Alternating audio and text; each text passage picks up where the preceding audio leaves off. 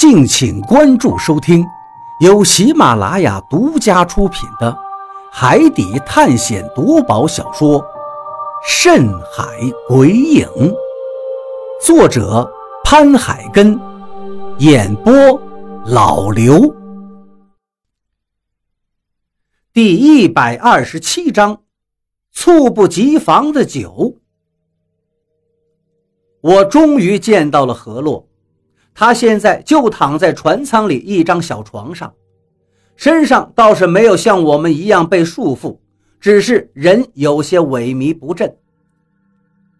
姐，你怎么样？我心里担心他，赶紧上前问道。何洛的脸上微微有些惊讶，但是他很快就会意了。我没事儿，你呢？你没受伤吧？我回头看了一眼罗哥，他的眼睛微微的眯着，正在打量着我跟何洛。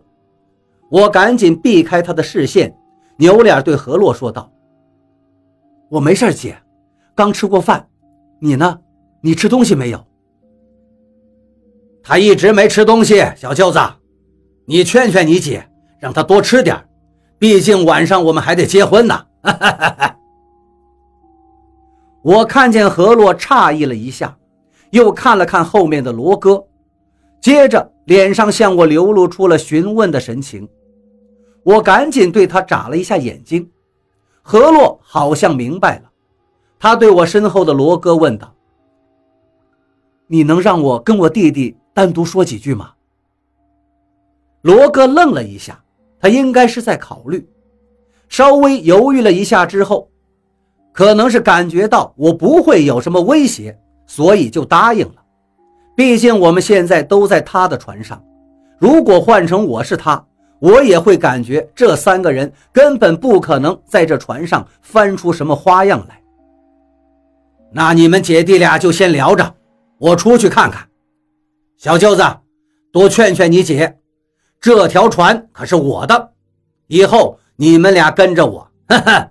绝对不会让你们受委屈的，我有这个实力。我只能附和他两句。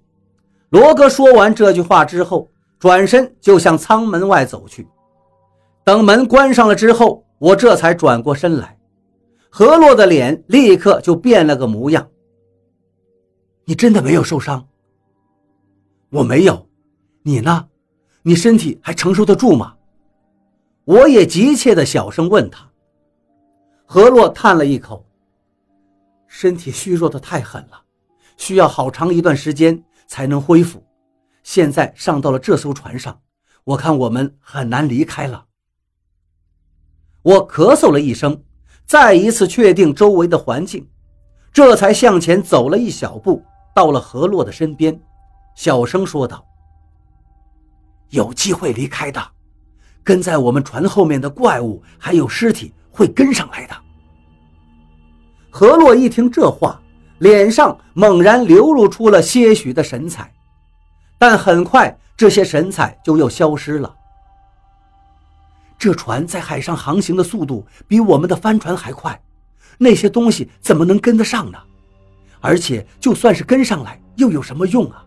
这船的吃水到船舷最起码有三四米高，那些东西能爬上来吗？而且那些东西好像是跟着我们的，到时候他们如果不攻击船上其他人，只攻击我们怎么办呢？何洛的担心不是多余的，但是我心里已经有了计较，所以我凑近他解释了一番，他这才安心下来。在我们渔民当中，的确是不很常见的，我就没有在我们村那儿见过。二叔的那艘船，比起他这一艘，也只能是小巫见大巫。一路上，船上很多人出来给光头打招呼，光头一边应付着，一边继续给我介绍。你看见这儿没有？这都是从南洋拉来的货物，这些货可都是紧俏货。电子表你知道不？在南洋几毛钱的东西，拉回来就是几十上百的卖呀。哈哈哈哈利润大了去了，这也是我有底气的原因。小舅子，只要你姐跟我结了婚，好好的跟我过日子，我带着你们，保证让你发财。说实在的，不看不知道，一看吓一跳。如果按照他说的，一块电子表成本几毛钱，运回来之后能几十上百的卖，那……忽然间我脑袋里一闪，随口就问道：“那你这不是走私吧？”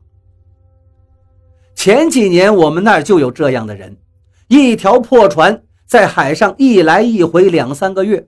回去之后，立刻就成了富翁。不过他这种钱来得快，走得也快，没过几天就有警察上门把人给抓了，家里的东西搬得干干净净，到现在也没见人回来。听说就是因为走私。我不知道走私这个事儿有什么危害，但是我知道，干这样的事儿虽然利润惊人，但是它是违法的。虽说小渔村天高皇帝远，很多时候法律管不到，但毕竟生活在这个国度里，法律还是有它的威慑力的。光头听了我的话，脸色微微一变：“走私？什么叫走私？我从南洋拉回来东西，头别在裤腰带上，在海上稍不留意就是要命的事儿。我这是拿命换来的钱，什么走私？”你知道不知道，这些电子表从国外弄过来，如果经过正常的途径，电子表的价钱就能卖到六七十块，中间还有什么利润可言？而这些钱都去哪儿了？还不是被那些狗日的当官的给吃喝了？啊呸！光头狠狠地往地上啐了一口。我只是不让这些钱让那些狗日的给弄走，怎么了？我立刻就顺着他的话茬说道：“啊，是啊，出海有风险，不挣钱谁干呀？姐夫，以后我可就跟着你干了，你可不能亏了我。”见我这么说，光头的脸色这才好了过来。你放心，我还能亏得了你呀？说完这句话，他扭脸对远处喊道：“通知做饭的，晚上多加几个菜。”反正船也停下来了，大家伙好好的乐呵乐呵。今天晚上可是我大喜的日子。他的这句话立刻引起了一阵欢呼，我暗暗的松了一口气，真希望他们早点都喝醉了，我们好脱身。说实在的，虽然我感觉后面的尸体跟怪物们会跟上来，但是万一呢？再者说了，船上这么多人。如果真的都被那些怪物给害死了，我心里也是有些别扭的。终究都是一条条鲜活的人命啊！船上开始狂欢了。一个走私船上的人，甭提有什么纪律可言。从光头在我面前装逼吆喝那一句之后，这个船上基本上就变成了沸腾的状态。所有的人都忙碌起来，新鲜的豆芽儿。密封的罐头，海里面刚弄上来的海鱼，大料下锅之后的味道在船上不断的飘散着，甚至有人已经喝醉了。出海的人精神压力都很大，所以一放松下来就收拢不起来。光头罗哥不知道去哪儿了，我找到了张广川，两个人在船上待着。现在不是动手的时候。只能等着后面的那些东西赶紧到来。终于到了傍晚，残阳如血，把半边天都染红了。罗哥已经是微醺了，船上的伙食到底还是简陋，大碗的饭菜就放在甲板上的桌子上，刀工也很粗糙。我感觉我的肚子又开始叫唤了。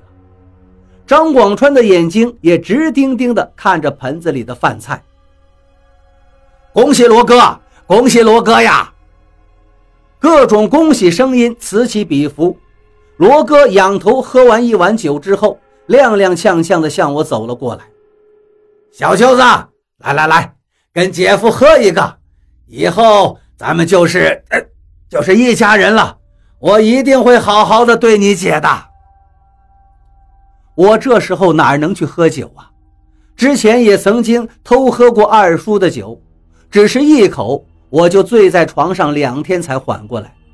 如果现在喝了一会儿还怎么逃走？但是他已经到了我的面前把手里的酒碗举了起来。